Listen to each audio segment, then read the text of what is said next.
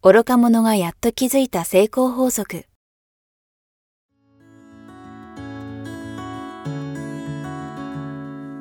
学校に行けない子供たちから、オリンピック選手をはじめとするアスリート、企業経営者、マネージャー、新入社員、メンタルサポーターとして20年間にわたり、講演、研修を行ってきた成田義則が、今と未来を変える人生哲学の話をお届けします。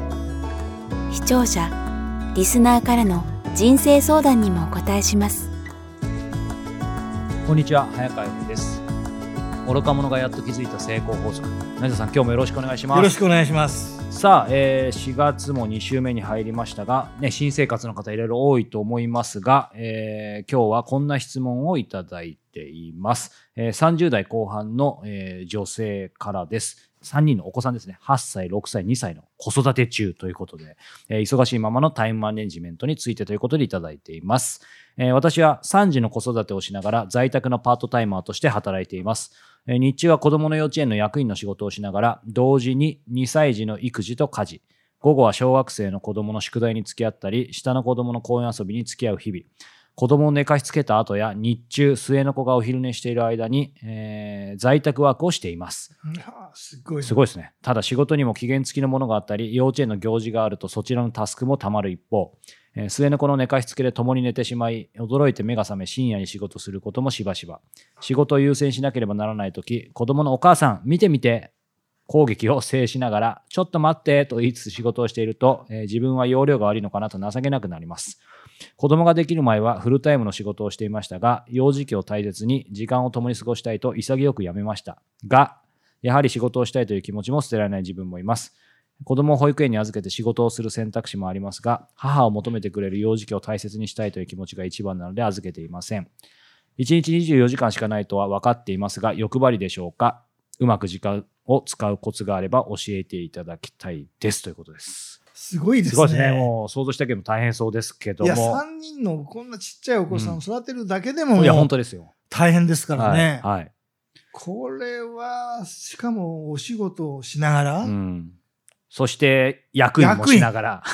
これですね、はい。はっきり言います。はい。受けすぎです。受けすぎ あの、役員がお気持ちわかるんですけど、はいはいやっぱり、にあ24時間ね、うんえー時間はもう決まってるので、はい。やっぱり受けすぎちゃう。まあ、この方、多分仕事がすごくできそうて、、そう、そもそもね。すごくいい人なんですよね。はいだから、ノーと言えない、うん。ね、うんえーパターンだと思うんですよ。は何でも、あや、やりましょうって受けて、もうすごくいい積極的にね、うん受けてくれる人。はい。なんですが、これ受けすぎで、うん。あの、パンクするパターンですよね。はい。なので、ここちょっと我慢して、うんいわゆる、ノーをちょっと言わないといけないですね、まず一つ。はいはいはいはいなので、ちょっと役、まあ、役員で、しかもお仕事しながら、しかも子供2歳、6歳と8歳。まだみんな手かかりますよ。大変ですよね。はいはいこれ、偉い。素晴らしい。そしてさらにね、細かくこれ見るとね、子供の公園遊びもしてあげたいとか、つまり形だけでも大変なのに、それぞれにもなんか100%すごいでやりたいし、やってあげたい方なんでしょうね。素晴らしいですね。うんまあでもここは、ちょっとね、だ下のお子さんが、例えば5歳になるまでとか、うんうんえー2歳ってもう本当大変ですからね。大変です。えーその間はもうとにかく旦那さんに頼って、うんお仕事はちょっとね、一回控えて、うんし家の中と子供のことをしっかりやるとうんうんいう形でね、はいはいえーやるのもいいかなと思うんですね。欲張りですか？って、欲張りですね。もうすべて。だからスーパーマンなんですよ。できちゃうんですね、うんこの方はうんうんうんう。んすごいですよね。意欲だけでも素晴らしいと思います。確かに確まあ、あえて、じゃあタイムマネジメント、はい。えーどうしたらいいかっていうと、うんもう、これ僕のおすすめですが、はい。まず一つは期限が決まってるもの。ああ、はい。まあ、これをまず箇条書きにします。はい。期限ごとにね、はいバーっと、うん。それと同時に、期限が決まってないけど、うん。やらなきゃいけないこと。ありますありますよね大事なことありますよ。これ両方し、あの、リストを作るんですね。はいはいはいはい。これが大事です。うんうんうん期限が決まってるものばっかりやってると、はい。パニックになるんですよ、後で。そうですね。なんでって言うと、期限が決まってないけど大事なことずーっとやってないので、はい。そうすると後で全部、もう期限付きのバタバタになってくる。緊急で重要になっちゃいますよね。なっちゃうんですよはいはいその通りなんですはいなので、この二つのリストを作りながら、うん自分でた、えーコントロールするんですが、はい。いっぱいいっぱいになったら、うん。もう、例えば、えー一日ヘルパーさん雇って、うん子供の面倒うんと家の中の掃除、そうですね。お料理任すとか、うん。まあそういうのをえー定期的にうんお願いをして、う仕事がたまりきれないようにはいはいはいはい。やっていただくのがいいかなとうん。思いますね。確かに今成田さんおっしゃったようにそのうちも子供それこそ3人いますけど、あの奥さん働いてないですけどそれでもめちゃくちゃ大変な大変ですよね。子育てって、もうしあの、はっきり言って、ルーティンの仕事以上にも、いやと本当ですよっても大変ですよ。もうこれはね、一大事業なので。いや本当に本当にはい。外で働いてる方がよっぽど楽ですよね、きっとなので、まあ、そういう意味でもねすごくあのもう尊敬に値すると思うんですけどそういう意味で素晴らしいですね。成田さんおっしゃったようにあのやっぱり今うちも思ったんですけど小学校とか幼稚園とかもうん。いわゆる例えば働いてるお母さんお父さんじゃないと預けられないとかっていうのはフルタイムでありますけどそれとは別に、うん。まあ、僕横浜なんですけど横浜市とかでも例えば年間で最初になんか何千とか払っとくと、はい。もしくは都度800円とか払うと、はい。そその1日は預かってもらうとかって結構あるんですよね。なので当然この方もご存知だと思うんですけど、うん。きっとまあ利用されてることもあるかもしれないですけどなんて言うんでしょう。そのやっぱりこれは僕の勝手な解釈ですけど、うんこの方ね、あの成田さんおっしゃったようにすごく素晴らしい方で責任感も強くて、そしてまたできてしまう。はい。ですけど、うんやっぱりそういうふうにどこかに助けてもらうっていうことを一回なんて言うんでしょう。全然ね、別に罪悪感感じる必要もないし、ですね。うん、むしろそれでこの方が例えば倒れちゃったりとか、うん。そうなったら大事なお子さん、えー大事な仕事、そしてね、あの、ご主人との関係とかもいろいろ歪み出てきちゃうともったいないと思うので、個人的にはまあ一気に手放すのはね、抵抗あると思いますけど、ちょちょっと試してみるっていうのはどううんですかね。うん。学童でも、はい。えー預けたい時にお願いできうん。ね。るっていうパターンもありますよね。はい、はい。まあそういうのをうまく使っていただくと、うん。まあいろんな形でコントロールできるんじゃないかなって思いますね。うん。うん。そうですね。うん。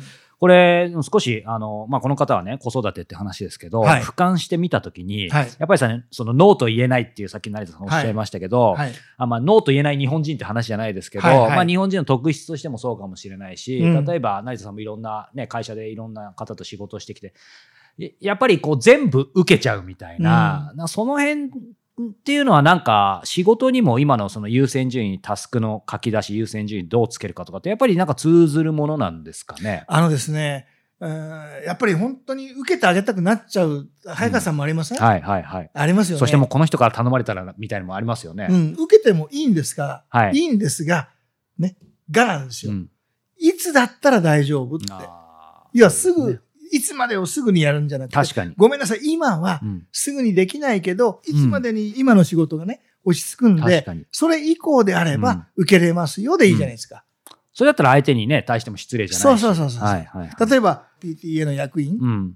でもね、何でもね、うん。今や実は、あの、下の子がまだ2歳なので、はい。ね、もうちょっとあと1年、2年、うんえー待ってもらったら、はいあの、できますよでもいいしね。うんうんそういう形で、うん今どうしても優先順位で、うんやらなければいけない約束がすでに入ってると。はい。だからやってあげたいんだと。確かに、確かに。やってあげたいんだけど、うん今すぐは無理なんだという形の断り方ですね。そしてやっぱり成田さんおっしゃったように、改めてですけど、その書き出すことって、まあ常々ね、こう自分の理想像とかの話もありましたけど、はいこれタスクに関しても本当に大事ですよね。そのさっきの、えー緊急で重要なこと、緊急じゃないけど重要なこと、例えばマトリックスとか皆さんね、あのよくご存知の方も多いと思いますし、はい僕もあのやってた時もありますし、今話聞くまでまた最近なんか忙しいなって言ってそれやってなかったんですけど、まあそのマトリックスを使うかどうかは置いといて、まあ本当に当たり前ですけど、書き出すこと大事ですよね。いや、もうすごく頭の中だけで考えてると必ず忘れるんで、うん。大事なことがうん必ず落ちるので、うん。もうとにかく書くことですね。うん書くことです。だからできれば日記み、日記をメモのようにして、はい。今日やるべきことをね、うんもう一回、明日やるべきことを前の晩にバーっと書いて、うんチェックする。でも、その日の夜に、はいあ、やってないってあるわけですよ。うんやっぱり書いてもね。はい。だそれまた書き書き出すってことをやってれば、必ず処理できるので、うんあの、紙の上で考えてほしいですね。ああ、そうですね。うんまあそういう意味でね、さっきのその緊急度とか重要度って、ある意味優先順位付けともリンクしてくると思うんですけど、はいその辺って頭の中だけでうん考えてると、うん正直どれが優先か分かんなかったり分かん全部優先に感じるじゃないですか。そうです、そうですね。ですけど、この2年ぐらいまた真剣にやっぱり成田さんの番組とかでもいろいろ書き出すことの重要性を考えて、毎日そういうことも含めて優先順位とか書き出してると、ちょっとずつですけど、なんかどれが本当に大切なのかっていうのがちょっとずつ分かるようになるような。だからそれ書かないとやっぱ僕はできないんですよね。必ず、んあの、毎週、一週間終わるときに仕事がね、はい。金曜の夜でもいいです。はい。もう一回全部整理する。ですよね。もうそれ毎週やってれば、はい。すごく楽になりますね。あ、やっぱりそうですか。うん僕それき毎週金曜日を一応そのなんか俯瞰する日でずっと12年ぐらい起業してからやってます？そそれなかったら怖くて迎えられないというか。さすがですね。じゃあじゃあやっぱり、でも成田さんも形は違うかもしれないですけど、やっぱそうそういうことをずっとそうですやられてる。。そうです。必ずですうん。ね。うんうんあ、ともう、ことあるごとになんで、まあ週と、あと月単位と、あと年単位。はい。まあこれ区切り区切りで、はいえー大きな単位でこううん見ていくのも一ついいですよね。私たちがついついあの、引き伸ばし天才じゃないですか。はいはいはいはい。ですよね。まあいっか。ねはい明日でいっか。なりますよね。あなります。で、これはもう私たちの潜在意識の賜物なので、うんはい実は。ね昔引き伸ばして、はい。慌ててやって間に合っちゃったことってありません？あります。ありますよね。あります。その時気持ちよくなかったですか？気持ちよかったです。ですよね。はい。それね、残ってるんです、全部。はいはいはいはい。なので、はい。それって快感なんで、ちょっと麻薬的なところ麻薬ありますよね。的なところがあるんで、あえてギリギリまでやらずに、ほら間に合ったみたいなね、はなんとかなるよみたいなね。なんとかなるよって、はいで、なんとかなるよって頑張ると、なんとかなっちゃうもんなんですよ。そうですね。ただ、なんとかならない時もあるんですよ。確かに。で、こうやっていろいろステージ上がってきたりね、いろいろなると、なんとかならないことやっぱ出てきますよね。そうなんです。で、なんとかなっても十分じゃない場合が多い。すごいわかります。要ははい。なので、もうギリギリでやれば、えーできちゃうよっていうのがあるんだと思うんですね、うん皆さん。うんもう本当にそれ、僕もそうだったんですけど、うんまあ、それを一回ちょっとやめてう、ん事前にやると、よりいいものができるっていう経験をいっぱい積んでほしいんですね。そうすると新たな習慣になる。事前に準備をするっていうね。あーありますね。すみません。講師コンですけど、今思い当たることがあって、なんかええ僕もやっぱり仕事で、ええあのー、まあ、成田さん、この番組もそうですけど、いろんなまあオファーをいただいたりとか、自分でやってみたいことあるじゃないですか。はいで、頭の中で、うんこう、やりたいとはいできるってやっぱ違くてですね。はいはいはい。あのい一応理論上やろうというのはある程度全部できるんですけど、うん。でもそのできるのとやっぱり満足すね例えば特にクライアントがいたらいたしていただく結果出す仕事かどうかって全く別で、うん。なので、まあ、成田さんのやっぱ今お話伺っててこうやっぱあ頭痛いですよね。その数としてはできるかもしれないけど、うんうんうんってとこですよね結局。そうですね、んうん。質ですよね。そう。やっぱりより質を上げるには十分な準備の時間が必要うんうん。なんですよ。うん。で、出来上がったと思っても、もう一回そこで振り返ってシミュレーションすると、あれ？ちょっと違うなっていうのがありますねありますよね。はいそれをギリギリでやってしまうと、うんもうシミュレーションできないんですうんうね。んなので、ぶっつけ本番で、ああ、やっとけよかったっていうのはいっぱいあると思うんですよ。そうなんですよね、うん。そうすると変な話ですけどね、相手のためを思って頑張ります、やれますって言って、信頼ししてもらうつもりが、まあすごいシビアな話が信頼を裏切っちゃうこともありますよね、そうですね。うんだから、もう僕もそういうもう反省いっぱいあるんですけど、うんやっぱりもう前もって終わらしとくっていう、準備しとくっていう習慣をつけると、うん逆に楽、その方が。うんなので、そこが気がつくまで、うんちょっと頑張ってほしいんですね。そうですねアクションを起こして。うんうんうんこれずーっとそのまんまにすると、私たちの潜在意識は、もうまさに、あの、今そのままでいいよ。うんね、今までできてるんだからいいじゃない。うん新たな分野に生かせないようにするわけですよね。はいはいそれが潜在意識の働き。うん命を守るために、はいあまり冒険させないようにする。うんそういったものを本能で持ってるので、はい。